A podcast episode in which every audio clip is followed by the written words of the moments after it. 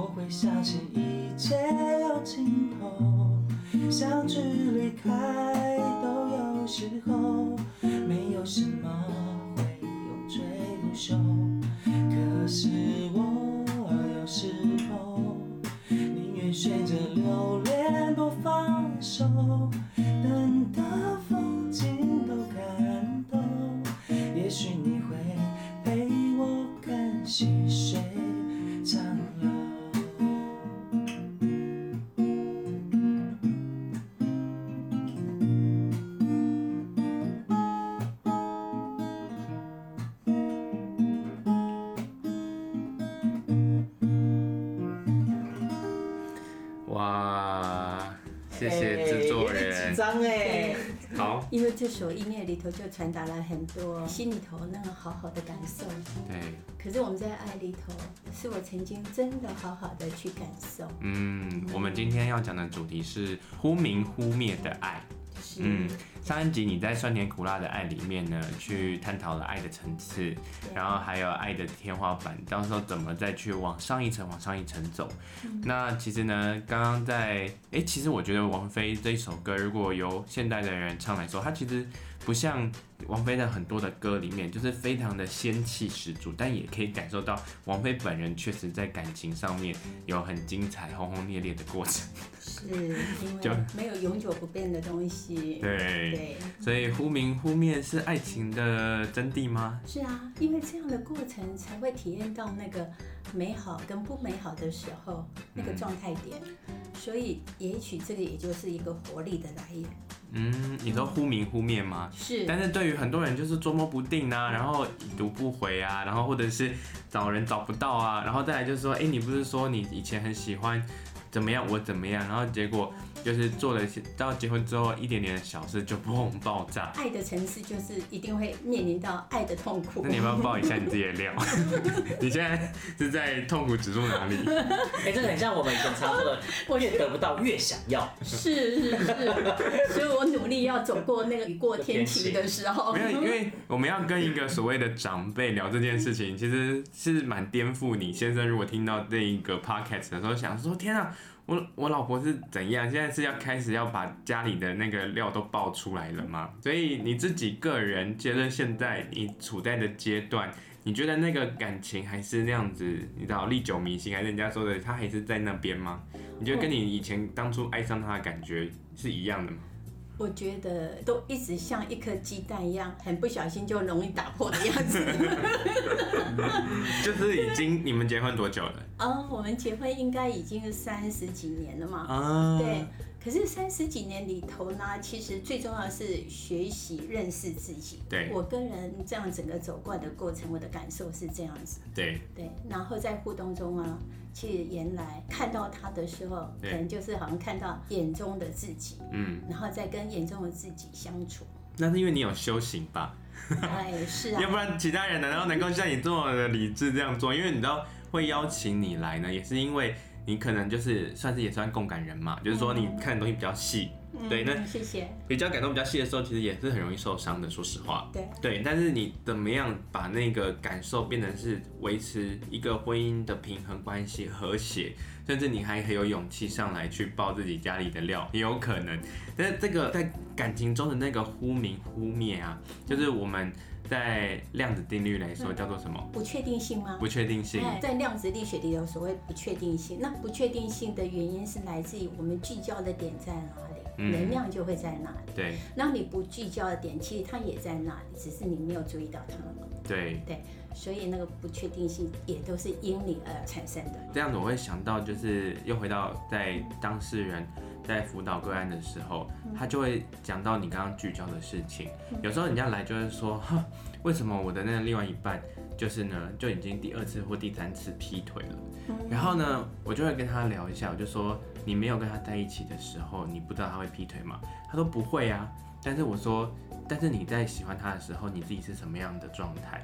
他就会说，就很年轻的状态呀，就大家那时候可能在交友软体上面认识的。对，所以其实本身在感情的，他在聚焦关系上里面，他就已经有防备，他会不会可能会喜欢上，或者他在聊天，他只是从聊天中，他只是脱颖而出，就是他有把他抓住的那一个人，于是他聚焦在某一种的交友形态关系上面所认识到的另外一半，当然不是绝对，只是说他没有稳定好自己的安全感的时候，还残留当时的聚焦能量，嗯。后面她在找新的男朋友，再换另外一个男朋友，她会发现说，原来她的交友模式，那个跟她自己的环境跟选择有关。呃，对，对，这里头以我这样子，就是我也为了我自己，然后开启了学习之路。嗯，那在这学习过程里头，发现如果你的戏码一直都有在重复演这个戏码，一定代表你的个人的价值系统里头有一个状况点。对，是要你去突破这个现状的。嗯，比如刚刚那位那个朋友提到，当事人提到，就是啊，为什么他一直在遇到那个一直劈腿的对方？对，那有一个可能，maybe 就是说，他内在有一个系统，就是他有一个被遗弃感、被抛弃感，嗯嗯，所以他其实在演化。对，就是被抛弃、被甩掉的那个感受。对，在这里面有爱跟恨哦，就是又爱又恨，然后又不爱不恨，然后再来就是又想解脱，解脱不了。那 Joanne，你有没有什么，就是呃，在你过往学习的历程里面，就是这种爱跟关系，是通常都会引发出。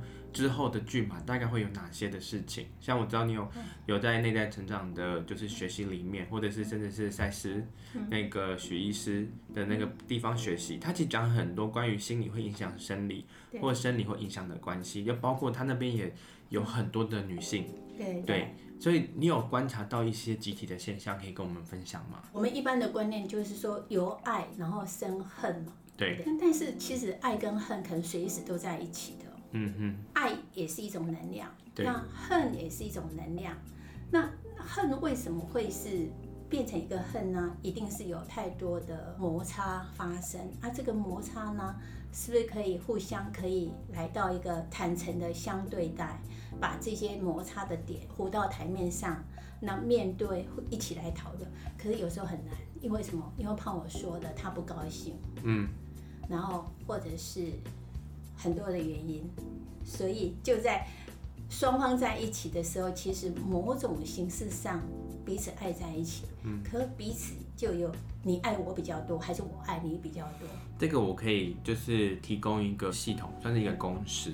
我在呃很早以前就听过，就是我们我不知道是学校老师说的，他说你有多少期待，爱就有多少。所以所有的爱来自于，也不是就是那个起始点，它是来自于所有只要心里面有期待的时候，他对一个东西就会喜欢。所以那个爱的本身是还没有到那个境界，但是就已经先投射出期待。那对方我们不知道他到底期待什么，但是。在相知或相遇的时候，那个感觉是天雷勾动地火嘛？对对对。对，但是那个期待的中间要怎么样？人有所期待，就会希望能够达成，所以它本来就是一个空的距离。对对。那如果假设这空的距离没有彼此去建筑起来的时候，可能走了一年两年，那个所谓的那种梦幻期啊、热恋期过的时候，那个空的东西在实质底层没有再重新去更深层认识的时候。它就会变成很多的摩擦，对，就会跟你说有爱生恨，对，所以刚刚你提到就是那个架子，那个空壳那个价值，对，其实你在堆叠你们彼此的信任感，信任感，对。可是问题，如果假设堆叠不起来的时候，其实这个空壳的盒子都在空转。那你跟你先生，我跟我那信任感是，这什么东西有空壳感或者有建立感，可以给。这些我们年轻几辈的人，我想听听看你的观点。对，哎，我其实对真正的一个这个关系里头，其实最重要是帮助自己面对自己。对，那怎么去面对自己？比如说我那时候初期跟他认识的时候，对，然后呢，我印象中我有一个影像很深刻，我看了他拿一个《Time》的杂志，对，然后就想。哇不得了，这个人，哦、以我那那个年代看英文杂志，好了不起啊！这，这不是台青交，就是在国外念书回来的，对不对？虽然他没有去国外念书，可是他还可以看 Time Time 那时候的，因为 Time 对我来说有点难，所以你就因此爱上他了，因为看 Time 太有魅力了。哦，那还有一点就是，对，哎，我刚好我的。同学交了一个男朋友，对，然后那个男朋友是 A 型的男孩子，对，然后就发现哇，A 型的男孩子怎么那么体贴啊？所以我就想，哦，我要交的男朋友以后我可能要交 A 型的男朋友。所以你先生是 A 型的吗？真的，他也是 A 型。所以你到底是爱上 A 型，还是爱上你现在的老公，当时的男朋友？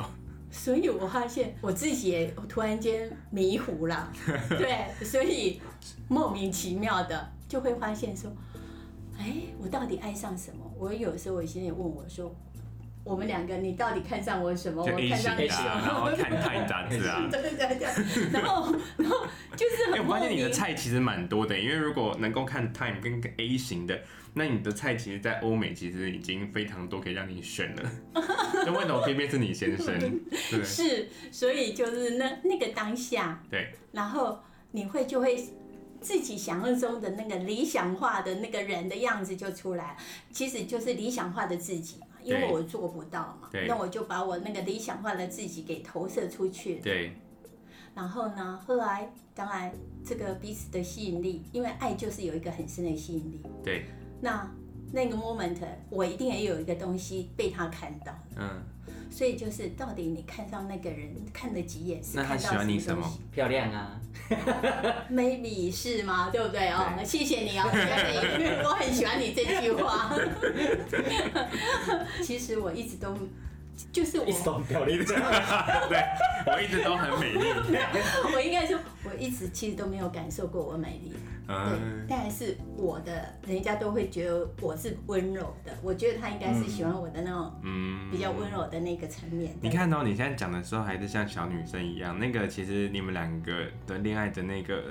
化学效应其实还在耶，呃，应该要在，如果不在的话，现在可能不在一起了，就是微存还是有一点，对不对？增加一点点。我 我一下一点再转多，哎，其实有一个很好玩的事情，就是其实，在赛斯洗衣洗衣师那边说，人其实有第二个青春期。对，什么时候？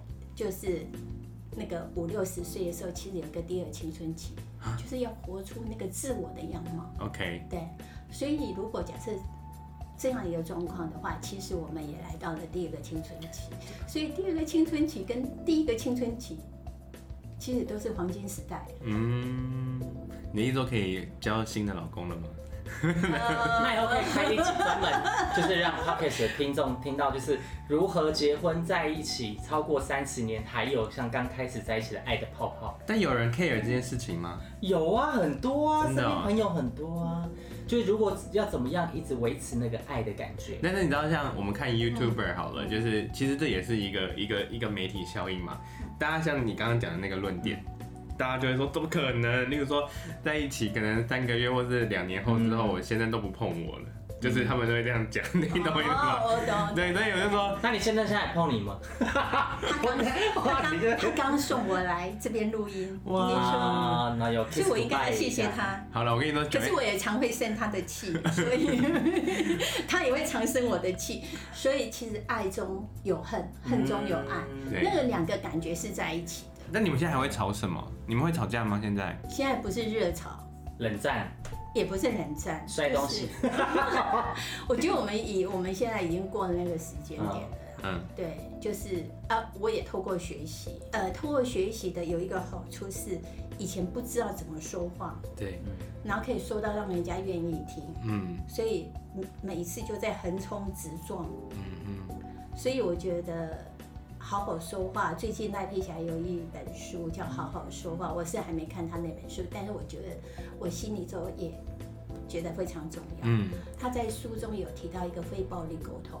对，所以其实有时候讲话是需要注意的。非暴力沟通，那暴力沟通跟非暴力沟通，它的差异点在哪里？我们很容易啊，我们很容易就说，哎，你要怎么样，怎么样，怎么样？嗯，对，所以那个是另外一个，就思想中暴力。对呀、啊，思想中的暴力啊。嗯就没有了那个尊重。对。可你其实，在爱的过程里头，太容易了。嗯。为你好，担心你。理所当然。理所当然。嗯。所以，我们在这个爱里头有太多了有条件的东西。嗯。OK。对，就是那个，其实爱应该无条件的，可是我们无形中就有很多有条件的，譬如要你吃什么，这对你身体好啊。你明明就是怎么样了，你还不吃？嗯。对，就是。那你跟你先生的非暴力沟通的状态下，他的那个程度，你跟他的状态在哪里？非暴力沟通的话，会因为有暴力沟通，才会懂得什么叫非暴力沟通，因为都是学习，你知道吗？Okay. 所以这两个青春期时段有什么的，就是差异点？呃，那个。第一个阶段的时候，就是哎，上集我们提到天雷勾动地火，对，那时候有一个化学的成分一直在运作，对，所以我们会要去把自己的那个，就是我们投射我们的美好，对方投射美好，对，我们都要去展现我们的美好，对，要去展现我们自己的价值，嗯哼，对不对？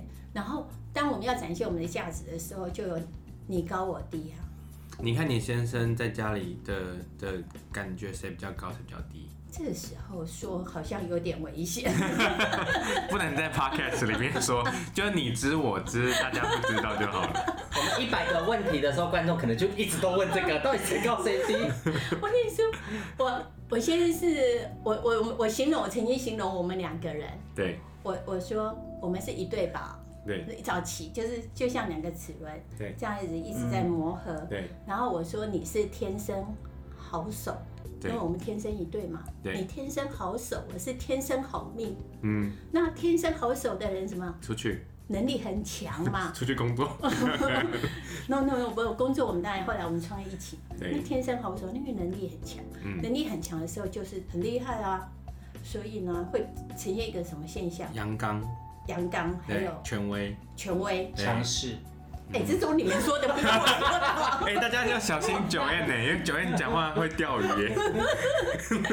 OK，就是这个不行，那个不行，对，这个不行，那个不行。嗯哼。然后我就跟笑着跟他说：“我是天生好命，我觉得这个行，那个也行。”嗯哼。然后这样处久了以后，变成一个什么现象？委屈。没有，我说，我说你的啊，没有，我说你的天生好手。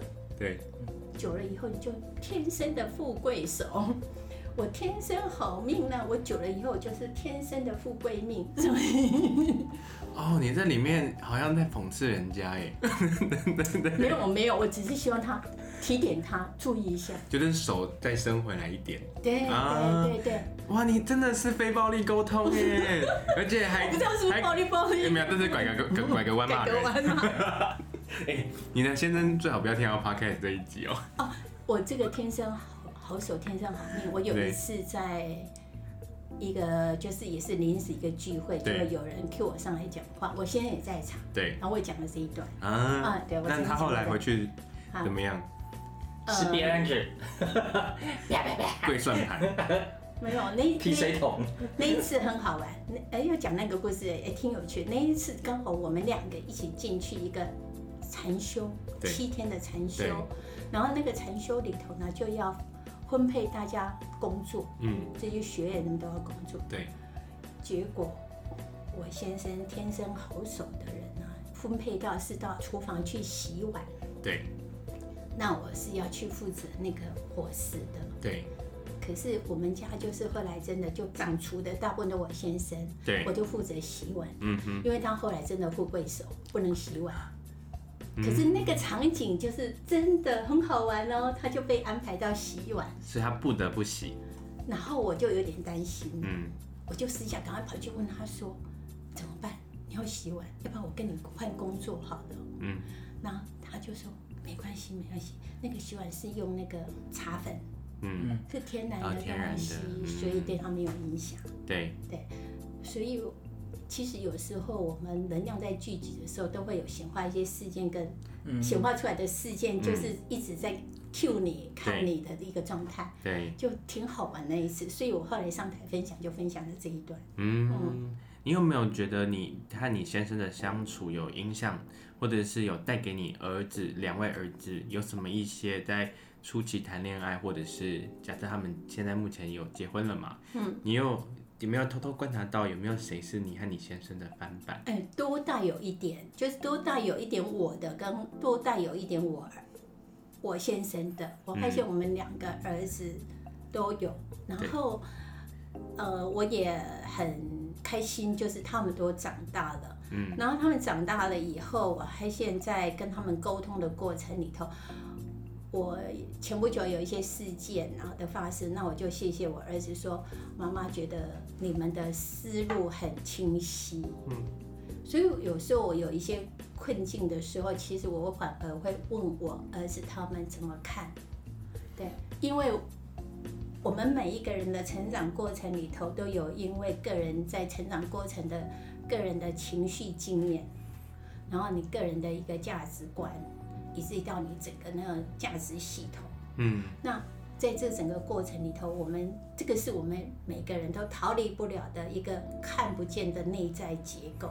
我有一个问题想问 Joanne，就是是怎么样的原因让你可以这么用微观的方式去看人跟人之间的相处或情绪？因为这样子，要么就是一个想太多的人，然后逃不出那种脑袋里面的枷锁；另外一种是真的见识够广，所以。能够有这样子看到关系中的应对进退是什么样的一个，就是推动你这样子。而且我还要讲第二个，你刚刚说人有两次青春期嘛，对不对？但我觉得现在就是我觉得我自己这个 generation，甚至我往下看的其他的，我觉得就那个青春期已经不是到五十岁。我觉得人的所谓的人家说觉醒或内在成长，已经好感觉好像十六岁、十五岁一次青春期，然后二十几岁现在就开始了，好像三十几岁也会在，就是他好像那个他已经不再有一个绝对时间性了。我不知道九月你怎么看？第二个问题就是那个你刚刚提的那个，其实我发现说，其实我们慢慢的去理解我们的生命力，那我们的生命力好像就是一个一个来自于那个有一个泉源。活力的泉源，那个是什么？内在的意思，就是我们有一个内在意识，我们有一个自我的意识，对外的世界。对，我们自己内在的意识里头，其实慢慢的，以赛事的说法，就是其实人都来有一个内在的存有，就是我们都能量聚集的。嗯，所以我们能量聚集的一个过程里头，只是透过你这个那个肉体要展现你自己。嗯，那你量子的说法呢？分子啊。嗯。原子哈，嗯，然后其实我们如果假设说，我们人存在的呼吸，嗯，那我们呼吸的时候，其实我们也都在跟大自然里头在交媾，嗯嗯，那我们人其实最后微观历史去看的时候，其实我们也是分子、粒子那个结合固化的一个东西，嗯，那其实跟我们看到的桌子、椅子也都是，对，所以其实如果用原子分子来看它的话，对，其实我们都是一样的东西。那如果我们不知道这件事情，生活就也可以过得好好的吧？科学的理论基础会带着人类的文明一直在进化，进化。嗯嗯。所以，比如说现在已经进化到手机。嗯嗯。那我们手机的时候，我们以前都是要有线的嘛。嗯。可是现在是手机是无线的嘛？嗯。那手机，记得我们小时候看听到的是说千里眼嘛，顺风耳嘛。就是现在的科技嘛。对，那我们现在是不是人也展现了？嗯，我们你在演的几千里外，所有的人都是千千都可以做到了顺风耳。然后对对对对对，哎，你这样讲起来还蛮有趣的。你把就是以前我们刚刚我就是说我好奇是为什么你会讲赛斯刑法或者讲量子好了。其实所有的玄学、神学跟哲学，在以前的时候对人家来说是神话。但现在来说，刚刚以量子来说的话，它是科学，因为只有具体的的技术，所以包括人的思想也在进化，对不对？嗯，那回到第一个问题，就是所以回你刚刚其实已经回答我第一个问题，我说有需要把内在的这个系统有需要了解这么深吗？它对于生活上有什么具体的帮助？我个人是觉得非常的必要，嗯，就是因为如果你的内在。你的内在其实是你的精神的摄影棚啊。对。在赛事里头，其实你内在有一个架构二的一个结构，你的外在世界是一个架构一的世界，那你架构二的世界是你的精神的摄影棚。就你怎么在你的内在世界演化，你就会呈现在你的外在世界。就是投影嘛。就。也是叫做投射的意思。投射的意思。OK。那就有点类似一个画家。嗯。这个画家里头，他他的画笔。他是不是内在有很多他想象中的画，嗯，然后他透过的画呈现在他的画布上面。Okay. 所以其实重要是你内在的这个思想、嗯、你的想法、你的想象力。那回到我们今天的主题，就是投射。那当他忽明忽灭的时候，他的那个里面的忽明忽灭，就代表说这机器好像有点坏掉了，或者要看东西看不清楚，对不对？对。在爱跟关心里面，忽明忽灭。的的状态下，怎么样可以让他可以就是演出一个好的剧本？你有没有什么就是可以用这样子比较一个围观的观点，然后去跟大家分享？个人觉得有一个很重要的，就是我们每一个信念里头，其实我们的行动，每一个行动都是因为我们有某一个信念，所以我们要呈现那个行动的一个概念，那个行为就因为这样出来。可是你每一个行为都会来到了你的情绪跟感受，嗯嗯，所以你的情绪跟感受，你一般因为我们现在在社会化的过程里他，常会告诉我们情绪可能是不好的，对。啊，或者压力是不好的，压力是不好的，就是，然后我们有有一些就是正面的情绪跟负面的情绪，还有生病是不好的，对，生病都不好，嗯、这个都是一个情绪眼嘛，对不对？对，然后当但是你在感受里头，你也会对于正面的感受你觉得好的，负面的感受你就会怎么样？就会否定它，就否，嗯，对，你就不想去感受，对，那你不感受，你你那个负面的情绪会消失吗？它不会消失，完全不会。对，所以你想要拒绝它也没用，它会留在你的身体意识里头。嗯，所以情绪是一个觉察很好的来源。嗯，就是当你有某一个情绪的时候，接受，接受他啊，好好看为什么你有这个情绪。那对方丢过来的情绪呢？那你要要要就要理解咯，你收不收哦？嗯，对，就是有时候情绪是属于他自己的，不是你的。好，那我们讲到忽明忽灭，当大家有丢情绪的时候，就发发现说。对方不爱我了，因为大家突然现在处在一个情绪点，对对，那我们刚刚就是那个忽灭的感觉，对。那怎么样在有情绪的时候可以回到那个爱的本质？当我们来看这个情绪的过程里头了，嗯，一样啊，就尤其是现在越来越发达了，嗯，手机很方便了，对。那我现在打电话打，找到他，已读不回，已读不回，啊，对，又是然后就是。故意不接电话，对，故意气对对对方，彼此气对方，对好烦哦、喔！到底怎么那么多复杂的东西啊？你的你自己还没看见到本人的时候，你在那个手机的另一方，你自己就心里剧，对，就是演了很多小剧场啊。对，对，你就在猜他是怎么啦，然后他是怎么的啦？那现现在跟谁在一起啊？啊，怎么可以可以不接我的电话啊？对不对？安全感啦，对，你就是情绪跟安这个安全感有关，对。然后其实安全感还有对自己的价值，价值，就你不够好，对，就会一直要追人家嘛。有时候有没有连环扣？嗯哼，对，有些人就会连环扣嘛。那那其实你这些东西，这情绪要回来反思自己。可是他搞不好很单纯，就是手机没电而已那你手机没电完了，搞不好你一回来，你一打就说手机怎么可以没电？嗯。你手机没电，那我这么担心你，下次记得要带充电宝。你有这样子对你先生过吗？哦，你刚刚那个表情简直是就是就是完全都是做真实上演。真实上演。我那时候啊，一样那个。男生都会有应酬嘛？对对，然后都应酬就会弄得很晚，尤其是年轻的时候，尤其是我们做生意的。嗯。是不是被带去什么不良场所？不可以说不良场所，那个就生意场所。生意生意场所的 生意场所，也不要贴人家标签的。对对对。就是我的意思是说。对于你的观点来说，就是如果说就有不安全感跟价值感不足的时候，就是会投射出另外一个标签，叫做不良场所，对对对，因为想说是不是背叛这样子。对，对那我。呃，或是担心说在那里头遇到怎么样的女生会怎么样，就会呃，那也是不良啊，就是什么孝子，对不对？那也是不良啊，因为想说他会不会有不良行为？还好，听起来感觉他不在你身边就是不良。对对对对，就是那个分离感。但是还好，怎么样？还好，我我那时候就打电话，我年轻的时候我就我就跟他说，我固定十二点会打一通电话给你，嗯，然后接下来可能一点会再打电话给你。那我打电话的目的是告诉你。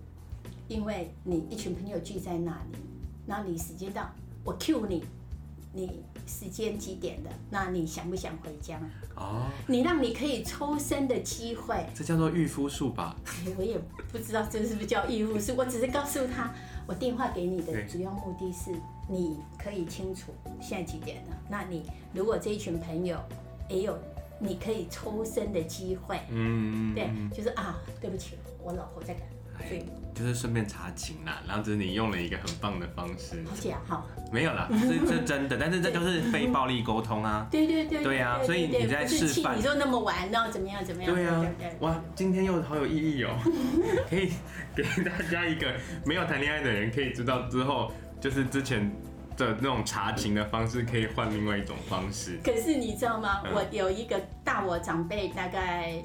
但是我跟他讲这件事情的时候，他大概大我二十岁左右嘛。对。然后他跟我说：“你这样子还是不行，你根本连电话就不打。”放生。对。要用放生。对，因为我跟他讲那个长辈是男生哦。对。然后我就在想，他说他老婆都是这个样子。对。所以你看，一山有一山高，我没办法做到这一点。可是会不会那个人？其实是帮你老公说，哦，好险！我说一山还有医生，没有，我跟你说，好险！我们的广播节目啊，没有包袱，因为就是也毕竟不是，就是来自心理学，来自于就是一个行为的艺术的探讨，然后跟大家一起交流，所以呢，刚刚。那个小头目说的东西，制作人说也可能是对的，因为说不定是他在帮你先 先生讲话。他说这种是一山还有一山高，原因是因为这是例如说男生我们在保护男生这样子，也许啊，也许对对啊，所以我觉得在换他老婆开始在想的时候，换你老公打电话给他的老婆。你就放手吧，好复杂哦。我所以爱的风筝，对，你可以让它自由自在飞翔。我个人认认为，要那你还是有一条忽明忽灭中，还是要有一条有要有氧气，对对，要氧气，对对氧气，对对对。所以灭了也没关系，反正呢，自己自己知道就是。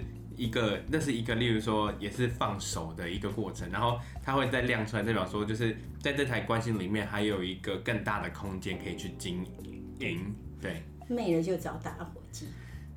啊，对，就是生活嘛，要生活，要在生活。那你自己生活的方式是什么？我就一直学习。我觉得我，你都你自己学习，它就会跟着成长了。其实你自己的能量场稳定，嗯，它其实你的有一个气场就已经在影响了。对，因为你互动的方式就会改进了，你的对待模式就会不同。这也是一种安全感，就是说把自己安全感先顾好。对对对，就是你自己那个、嗯、自己那个系统的堡垒，你要把它先稳固。但我你就不会一直你追我逃或等等的。但我有另外一种觉得很有趣的是，有些人在内在成长的过程中，这是正向的，但也有可能会解读成负向的。就是说他在要稳好自己的系统的时候，反而就断舍离更明显。意思是说。他反而更难去踏入感情，因为就觉得说没有跟他一样的这种刚我们上次在第二集说的神仙伴侣，那种不会稳固自己能量场的人，就是你知道吗？就是没有办法再走下去，变成是灵魂伴侣。意思就是说呢，你先生其实也他的学习方式有他的学习方式，你有你的学习方式，但现在就我现在跟 Joanne 在。对谈的过程中，我觉得她还是像是一个小女生一样，在讲到她先生的时候。但我好奇的事情是，也有很多人在成长过程中，反而产生家里更大的冲突，因为会觉得说家里的人都没有灵性，有没有这种人？你有遇过吗？就是当他学习之后，反而更距离更大，对，距离更大，这个就期待更大，这个就会有有人提到说，这个就是另外一种灵性的骄傲。灵傲慢，傲慢，灵性傲慢，灵性傲慢就是我，我觉得我变好了，我也都看懂了。那无形中内在，其实那个就是内在底层还有一个批判的声音嘛。对对，就那个批判声，不经意的就会跑出来，共同被放大。对，这个状态点就会影响到真实的状态了。就是其实就，比如说我们对于你刚刚提到的傲慢，嗯，那如果假设。以灵性的观点来看的话，我们是不是要去明白每一个人都有独特的个人性？嗯，对，还有各自己的学习方式，方式都是一部分，都有个人的价值。对对，就是个人的自我价值。嗯，可是你是否真的同理了他这个状态？这非常不简单，但是也必须今天顺便聊起来，因为这个东西呢，它回到了就是关于做自己这件事情。嗯，就是呢，当大家在很多人在内在成长或自我成长的时候，他会发现说，因为当初的青春期没做自己，所以第二个青春期或第三个青春期要做自己了。结果做自己的时候，反而在隔了隔了一阵子，发现说，做完自己之后，真的只剩下自己了，就是啊，对，那个孤单感吗？或者是那个任任性已经让别人觉得他太嚣张跋扈，因为他做的事情是让他觉得说，你你只要没有让我做自己，我就说我要做自己，然后。那个能与不能的界限被被被被一种做自己的任性给就是，然后跟社会脱节了。嗯，这里头回头要来探索是做自己这个概念里头是否有盲点。嗯，因为做自己的一个过程里头是应该是彼此的连接更容易。对。可是你的做自己既然会变成是连接更困难。对，那是你的做自己，其实是纯粹是在保护自己。对，这反而是一个，嗯，真实的样貌是什么？可能也要好好探索。就是其实做自己的一个状况，就是你你可以接受自己，你可以喜悦的做自己。对，然后你可以完成自己的能力。嗯，可是呢，你跟别人相处的时候，别人也很容易轻松自在就坐在你的旁边。我个人的认知啦，就是那个是快乐在一起。那为什么会是这样子呢？因为我们有有一个，就是其实我们身体是有一个感知系统的。嗯，对。那那个感知系统就是你有头脑的系统，你还有一个身体感知的系统。你的头脑系统里头是真的是不是可以内化成你的感知系统？嗯嗯。那你如果你的感知系统其实是。真的内化了，嗯，你跟人家接触的时候，人家其实就是有点，比如说我们的共感的一样，就有一个频率，嗯，那个频率其实是可以呼应的，只是那个是看不见的频率。对，所以对于那个做自己的一个，是不是要有再深入的去看见你的做自己的真实的真谛是什么？对，我觉得，我觉得今天在讲忽明忽灭这边，后面就又聊到了关于傲慢跟做自己，其实也是因为我们的听众问的问题都非常的有。